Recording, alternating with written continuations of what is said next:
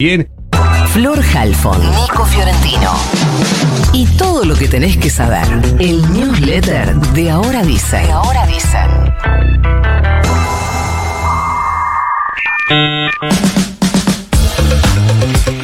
Científicos del CONICET, eh, la Universidad Nacional de Córdoba, investigan, por última vez en la historia de la Argentina, no mentira, investigan, un, ojalá que no, un estudio muy detallado del tejido de un tumor para entender mejor cómo interactúa con el sistema inmune y evaluar si una persona es candidata o no es candidata a una terapia. La técnica se llama inmunofluorescencia multiplex cuantitativa y se basa en un método de visualización de moléculas específicas en muestras biológicas, avanza, parece que avanza.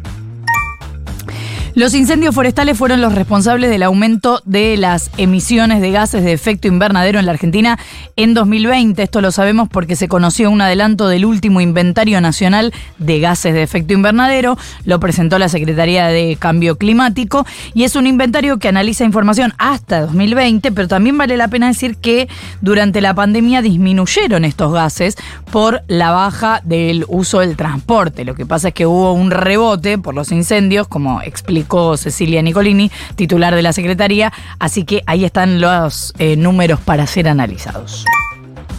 Ayer hubo una marcha de vecinos de la Casa Santa Cruz 140 en el barrio porteño Parque Patricios, hasta el obelisco, porque están reclamando que les den una solución habitacional a 350 personas que están viviendo desde hace más de 20 años en este lugar, que es una ex fábrica, y están denunciando que se está preparando un operativo de gran magnitud para el desalojo que está estipulado para la semana que viene, el 31 de octubre. El jueves pasado las familias fueron notificadas de esta orden de desalojo, una causa que lleva más de 13 años. Hubo ya un intento de desalojo en 2019 y la justicia había prohibido que llevaran a las familias a hoteles, estableció que el gobierno porteño tiene que garantizar una prestación económica para que las familias puedan alquilar. En el medio de todo esto parece que las van a desalojar, ya están avisando. Cierro con esto, murió la periodista Mariana Moyano a los 54 años después de unas semanas de internación porque había sufrido un accidente doméstico, estaba en el Instituto del Quemado, según sus amigos le había explotado un mechero que le quemó parte del cuerpo, la dejó en terapia intensiva. Estamos hablando de una periodista que fue integrante del panel de 678, trabajaba en Radio 10, entre muchas otras cosas. Otra vez, como ayer con Martín Jauregui, nos toca mandarle un abrazo a su familia y a sus amigos. Ayer Juntos por el Cambio dio un paso firme hacia su posible disolución o reconfiguración. El principal motor de esa ruptura, que por ahora no se termina de consolidar porque hay sectores que trabajan para que eso no se materialice, es el expresidente Mauricio Macri, autor intelectual del acuerdo con eh, Javier Milei, acuerdo que ayer terminó de concretarse con la conferencia de prensa que brindó Patricia Bullrich y Luis Petri anunciando que la fórmula de Juntos por el Cambio va a apoyar al líder libertario de cara al balotaje. Ya eso fue rarísimo, un mensaje de carácter personal, pero a la vez hablando por los más de 6 millones de personas que nos votaron, dijo Bullrich, sin ningún tipo de consulta a ningún otro actor o espacio de Juntos por el Cambio, solo un rato antes, ayer al mediodía, le habían avisado a la reta lo que iban a hacer. No consultarle, sino que le habían avisado. Todo esto se terminó de sellar anoche cuando Bullrich y Milley se mostraron juntos en los estudios de TN. Mientras tanto, el articulador de toda la movida, Macri, se la pasó entre el tenis y el gimnasio y parece que no va a hablar por algunos días. Parece, parece. Todo esto se había empezado a cocinar el martes por la noche en la casa de Macri. Esto también lo confirmó Bullrich en una reunión en la que, según tengo entendido yo, estuvieron seguro, seguro cuatro personas. Macri, Julián Aguada, Patricia Bullrich y Javier Milei. Digo esto porque depende de que notas leas, había más personas o menos personas, pero estas cuatro estaban seguros. Esto de Bullrich le dio a la UCR las herramientas necesarias para hacer lo que querían hacer, desmarcarse de Milei y de Macri. Primero firmaron un documento donde dicen que no acompañarán a ningún candidato, que lo que anunció Bullrich fue inconsulto y apresurado y que la dueña de los votos es la gente, no los partidos. Em, ahí aparece lo sugestivo, porque si bien el documento es bastante crítico de masa, es lapidario contra Javier Milei. Después hubo una conferencia de prensa de Morales y Morales em, demostró por qué, como contaba yo, Esta semana es una de las 10 personas en Argentina que más odia a Mauricio Macri. Eh, Martín Lustó y él, los dos, acusaron a Macri de ser el impulsor de esta ruptura. Dijeron que para ellos Macri y Bullrich quieren romper Juntos por el Cambio y que para ellos están afuera de Juntos por el Cambio y que iban a hacer lo necesario para sostener unido lo que queda de Juntos por el Cambio. Veremos si lo pueden hacer.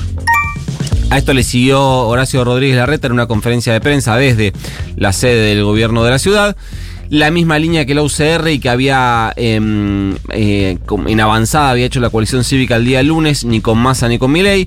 Ayer dijo que no tenía idea de la reunión que habían tenido Macri, Bullrich y Milei, que desconocía lo que allí se había acordado, al igual que Larreta y al igual que Morales había eh, puso un manto de dudas sobre qué es lo que eh, se había acordado en esa reunión, sugiriendo que había sido un acuerdo de carácter espurio. Pero lo que sí quiero destacar es que para la habitual mesura de la reta fue una conferencia bastante dura. Allí también ratificó su voluntad de sostener unidos juntos por el cambio y a diferencia de Morales y Lustón no consideró al menos aún a Macri y a Bullrich como agentes externos de Juntos por el Cambio. Después se juntaron los 10 gobernadores que va a tener Juntos por el Cambio. En realidad se juntaron los actuales gobernadores más los nuevos con el sugestivo faltazo de Jorge Macri. Tampoco fue Larreta, que es el actual jefe de gobierno porteño. Tampoco fue Maximiliano Puyaro, gobernador de Santa Fe. Mandó a su vice. Dicen que estaba en un viaje por Washington, un viaje que tenía previsto ya hacía tiempo. Allí también se alinearon bastante con la postura de la UCR. Carrió y Larreta no sentaron posición de cara pidieron resguardar la identidad de Juntos por el Cambio, abro comillas, desde donde la sociedad nos dio mandato para hacerlo, el gobierno de 10 provincias y cientos de municipios y la oposición en el Congreso eh, Nacional. Empieza este órgano, el órgano de la Liga de Gobernadores de Juntos por el Cambio, que ahora son 10, recuerden que eran 4, el crecimiento fue abismal, todas provincias que le ganaron al peronismo, a transformarse en el nuevo foco o centro de poder de Juntos por el Cambio, esto con un gran interrogante que es qué es lo que va a hacer Juntos por el Cambio, no qué es lo que va a hacer, sino qué es lo que va a hacer y hacia dónde va. terminé, terminé, terminé. ¿Te parece que no? ¿A vos no te importa lo que me queda para contar? A ver, vamos a ver si nos importa. Hablando de gobernadores, Massa encabezó ayer con Kisilov una reunión con los 70 intendentes del peronismo de la provincia de Buenos Aires y hoy a las 13 se junta en el eh, CFI, en el Consejo Federal de Inversiones, acá en el Bajo Porteño, con los gobernadores peronistas. El objetivo es definir cómo va a ser la campaña de aquí a la balotage, insistir mucho con la idea de que el partido no está ganado y no solo eso, sino que además sigue siendo un partido todavía difícil de ganar. Ayer Massa dejó una breve declaración sobre lo que pasó en Juntos por el Cambio, habló de una gran confusión para la gente, pero la orden ayer en Unión por la Patria era que nadie hable mientras crujía Juntos por el Cambio. La idea esa de que cuando tu rival se esté equivocando, no lo interrumpas. Y me falta una. Gracias. Por último, ayer la Cámara Nacional Electoral le pidió al gobierno que postergue el feriado del lunes 20 de noviembre para estimular la participación en el balotaje que tendrá lugar el día anterior, el domingo 19. Básicamente le están pidiendo al gobierno que el domingo de elecciones no caiga en un fin de semana largo. Eh, lo que dice la Cámara es que eh, motiva la solicitud la necesidad de favorecer y garantizar la concurrencia de la ciudadanía a ejercer el sufragio. Recuerden que esto fue algo que el gobierno evaluó y de lo que finalmente desistió veremos qué es ahora. Ahora sí. Ahora sí. bueno. Mandamos. You got mail.